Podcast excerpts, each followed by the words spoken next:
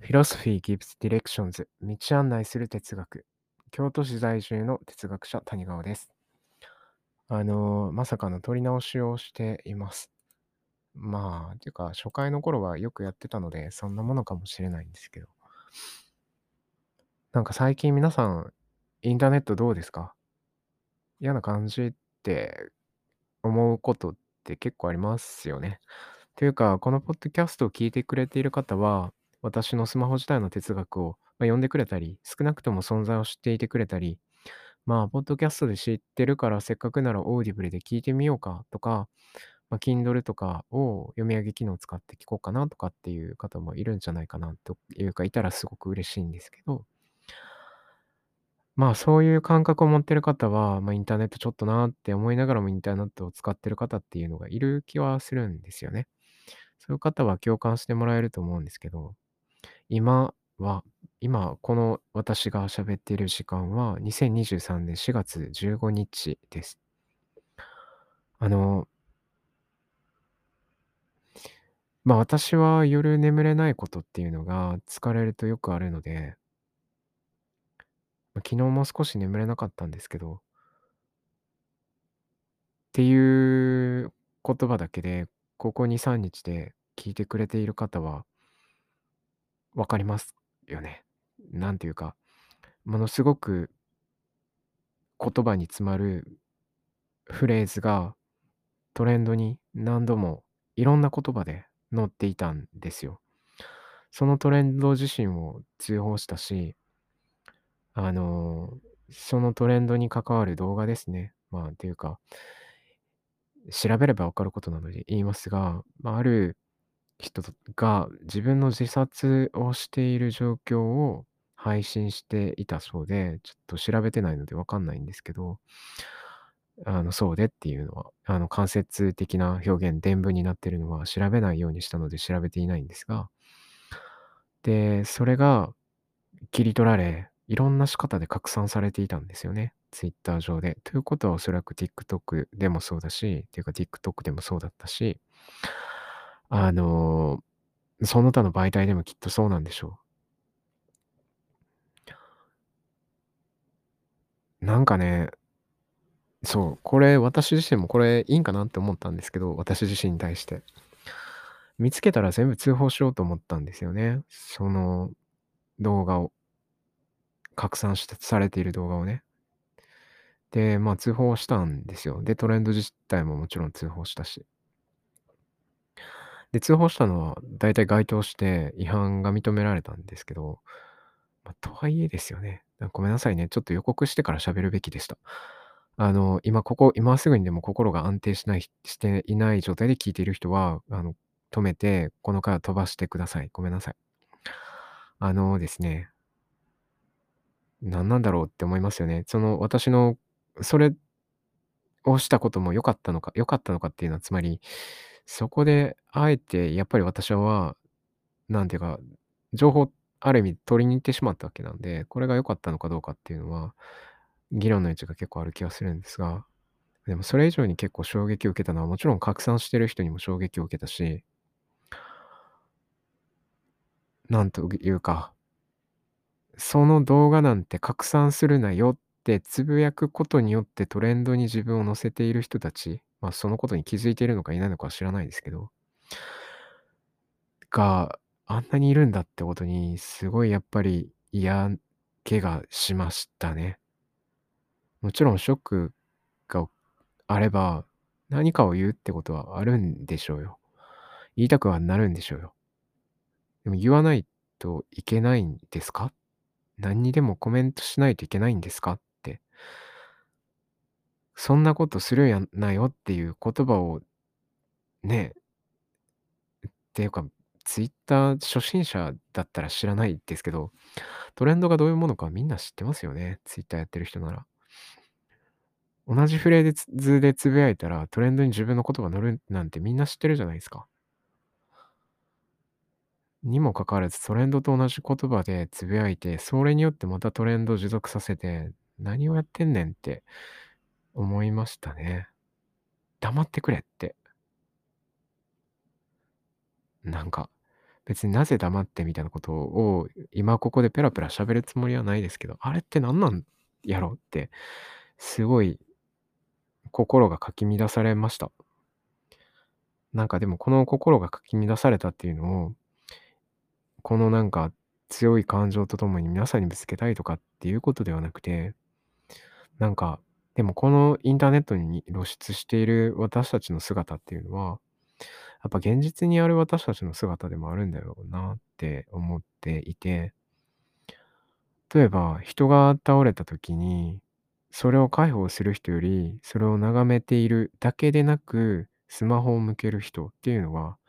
一定数いるっていうことを私たちはよく知っていますよね。特に都市部で暮らしている方は。もちろん地域差あるとは思います。あの、まあ、実際私東京で見かけたことはないので、ちょっとよくわかんないんですけど、東京では特にそうだっていう話がよくツイッターで回ってきますよね。その怒りとともに倒れている人を放置して、他の誰も助けてくれなかったっていうような、2、3人ぐらいしか動かずに、あんなに人集まって住んでるのに。なんか、それ、そういう情報がよく回ってきますけどね。なんか、結局あれと一緒なんやろなって思ったりしますね。その、ツイッターのトレンドを通じて、あれ、まあ TikTok でもいいけど、露出しているなんか私たちの姿って、もちろん SNS がよりこう増幅させた姿ではあるけど、結局現実の私たちの大半がそうやって生きてるんだろうなって思いますね。うん。で、まあ、私はこういう、そうそう、なんか、本当にこれは他人事として批判したいわけじゃなくて、残念ながら私にも多分そういうところはあるんだろうなと思ってはいて、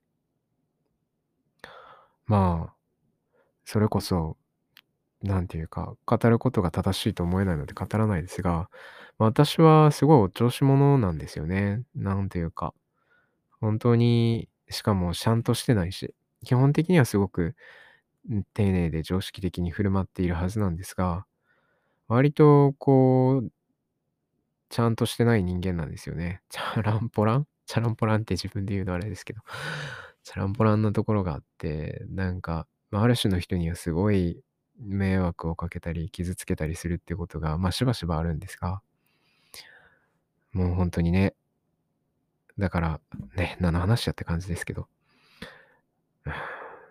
なんて世界だと思うし、人間って何なんだっても思うし、私自身に対しても思うっていうことですね。まあ、ちょっといろんなそういうセンシティブな出来事っていうのが、まあ、あるじゃないですか。安倍首相も殺されたし、それからなんか、まあ、実際こう、ね、その、何だったかはよくわかんないけど、実は本日、あの、岸田さんの周辺で何かがあったというニュースだけはありましたね。その後の続報がまだ把握できていないので、私はこれについて詳しくコメントも何もしないし、別に特に何の意見もないので何も言わないですが、なんかそういう心をかき乱す出来事が満ち溢れていて、多分私もすごく、あの、揺れているんだと思います。あの、私の身の回りというか、私がしでかした何かもあるし、私が巻き込まれた何かもあるし、それとは関係なく起こっている例えば Twitter のトレンドだったり、TikTok だったり、そして社会のニュースだったり、なんていうか、すごい大波って感じが、大しけって感じがしますね。なんか別にこういうネガティブな感情をシェアしたくて喋ってるわけじゃないんですよ。なんというか。いや、まあでもそうなのかもしれないですね。そういうところは否定できないかもしれない。そのつまり、昔なら Twitter にこういうことを変えてた気がします。2011年とか、10年とか、なら。もうそういう場所じゃなくなっちゃったんでしょうね、ツイッターが。少なくとも私にとって。私は自分の名前で本名でやっているということもあって、どう見られるかっていうのをすごく、しかもそれに対する即レスがしかも即時に届いちゃうっていうのが、まあ、意識せざるを得ない状況だっていうのもあるとは思うんですけど。うん。なんかもうちょっと、もちろんね、ここでも何でも話してるわけじゃないし、すごく言葉は選んではいるんですけど、Twitter よりはなんとなく話しやすいなって思いますよね。補足説明もしやすいし、皆さんにこう、すごくストレートに、なんていうか、即時に届くとは思わないというか、そこにすごい時間のずれもあれば、届き方のずれもあるってことが、ポジティブな意味でなんか保証できる古いインターネットに近いものがやっぱポッドキャストにはあると思うので。うん、まあまあまあ、何の話だって感じですけど。そう。英語のネットミームで、Life is a disaster っていうのあるの知ってますかね？もしかしたら、ポッドキャストで話したことがあるかもしれません。Life is a disaster, but we have each other. 人生ってのは終わってると。でも、私たちがいる。っていうやつですね。これ、あの、推している俳優さんなんかがいる人だと、まあ、あるいは推しているコンテンツとかがある人だと、Life is a disaster, but we have 何々のこの何々に俳優さんの名前とか、好きなコンテンツの名前とかが入ることっていうのがあったりします。何か、こう、ね、勇気づける言葉ではありますよね。何かがクソったれやなって思ったとしても、なんか世界は実はまあそれだけではないし、で、もちろんそういうね、私がすごく足ざまに語ったひどい振る舞いをしている人たちもう100%足先まで、なんていうか信頼に値しないし人間だとは思わないんですよ。人間っていうのはこう玉虫色だと思うので、私がそうであるように、おそらく皆さんがそうであるように。いいとこもあれば悪いとこもあるんですよね。あるいはある人にとっていいところが別の人にとって悪いところであるっていうのは大いにあり得ることだと思います。なので、まあ、人間っていうのは一概に言えないので、なんていうか、あ、いてよかったって絶対そういう人も思えるんでしょうね。何の話やって感じですけど。そう。今日は、まあ、カフェでだらっと友達と喋るときみたいにだらっとちょっと喋ってます。うん。もうちょっとね、真面目に哲学的な話とかをしようとも思ったんですけど、まあ、許してください。まあ、というところで、急に宣伝をするんですが、それでちょっと思い出したので宣伝をしますが、あの、私、いろいろ記事が公開されたりしています。プレジデントオンラインで親ガチャについて書いてって言われて、6000字ぐらい本気で調べて考えて書いた文章があります。親ガチャっていう言葉を安易に批判する人を批判し、しかし、それでもなお使うことについては、まあ、素朴には肯定できないというすごいねじれた議論をした上で、私たちは言葉とどう付き合っていけばいいんだろうかという話を書いていて、言葉と共に生きるっていうのは本当に難しいよねっていう話をしています。今日の前半の話にもすごく関わるようなことかと思うので、あの、プレジデントオンラインでぜひ検索してみてください。えっ、と、プレジデントオンラインのウェブサイトの中で、ウェブサイト内の記事検索ができるようになっています。あの、谷川とか親ガチャとかで検索してもらえると、私の記事がヒットします。はい。それから、なんかな。あ、中西屋出版というところから、兄弟発、専門分野の声方、対話から始まる学祭の探求という本が出ました。超頑張って作った本で、文章自体は何年前だろうな？4、5年前？は言い過ぎかな？4年ぐらい前に書いたものなので、ちょっと自分、今の自分ならこうは言わないかなっていうところもあったりするんですが、もうでもとにかくシンポジウムが面白いので、シンポジウム2回分の記録がめっちゃ面白いので、本当に見てほしい。あの、新しく何かを始めるっていう時に、人の心に火をつける人っていうのがやっぱいるじゃないですか。それってどうやったら生まれるんだろうとか、どうやったらこの火は広がっていくんだろうってことを、あの、ああでもない、こうでもないっていういうふうに議論したり、そうやってこう、結びつき合って広げる共同性っていうのはどうやったら育めるんだろうかっていう話をしていたりします。あの真剣に専門性とこう学際性について悩んだ、書いた本です。なかなか他にない話をしてるとこ結構たくさんあるので、よかったら本当に見てみてほしいです。あの、可能なら買ってほしいですし、あの、買えないという人は、あの、図書館などで申請して、あの、ぜひ読んでほしいなと思います。で、もし可能なら、ブクログでも読書メーターでもネットでもいいので、感想をつぶやいてくれると、あ、私たちも誰かに届いてるんだなって思えるので、まあもちろんその、Amazon とか本とか紀ノ国屋とかその他のレビューでもぜひ、あの、書いてくれると嬉しいです。あの、なかなか本ってやっぱ不特定多数なので、届いてる実感っていうのが得にくいんですよね。うん。はい。とか。あと、今日発表になったんですが、シェリル・ミサックシェリル・ミサックという英語圏の研究者の人が書いた、えー心理道徳政治かな？ちょっと正式なタイトル忘れちゃった。っていう翻訳が出ます。えー名古屋大学出版会からです。えっとですね。あ、心理、政治道徳、プラグマティズムと熟議。心理、政治道徳、プラグマティズムと熟議。名古屋大学出版会です。はい。というところです。あのーこれは私一人じゃなくて3人で翻訳したんですけど、結構面白いんじゃないでしょうかね。まあちょっと専門書なんですけど、まあでもね、表紙めっちゃいい感じなんで、超あの書店で見つけてほしいですね。で、これもあの読まないわっていう人でも、あの、本かっこいいから飾っとこうっていうのも超ありなんで、超買ってください。で、まあ、買えない人は買わなくてもよくて、買えない人は図書館にあのポチポチっとこう、なんか書類を書いて申請してもらえると、公立図書館でもね、そういうあのやつ必ずあるので、あのよかったら申請してもらえると嬉しいですし、あの、うん、万が一刺さる人がいたら、それを感想など書いていただけると、やっぱりちょっと嬉しいなって思いますね。うん。ちょっとまあなんかだるっと暗い話をしの、こう、ダラダラっとしてしまったんですけど、あの、ごめんなさい。なんかだいぶ暗い話になっちゃったんですが、そういう状況でも、何かこう、すっとこう、なんて言うんですかね、自分の中に溶けて、自分を組み替えてくれるような言葉に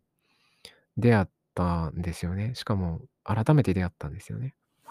それをちょっと紹介して、今日は終わろうかなと思います。蓮見茂彦さんの祖母の誘惑っていう本で、これまあ、講談社学術文庫から出ています。昔、1999年に東京大学出版会から出た同名の本があって、その文庫版ですね。私、この単行本版を昔、おそらく昔学部時代に読みました。だから10年前とかですか ?11 年前とかですかね？その時も多分衝撃を受けたと思うんですけど、こんな時、こんな風に心が乱れている時に私がね、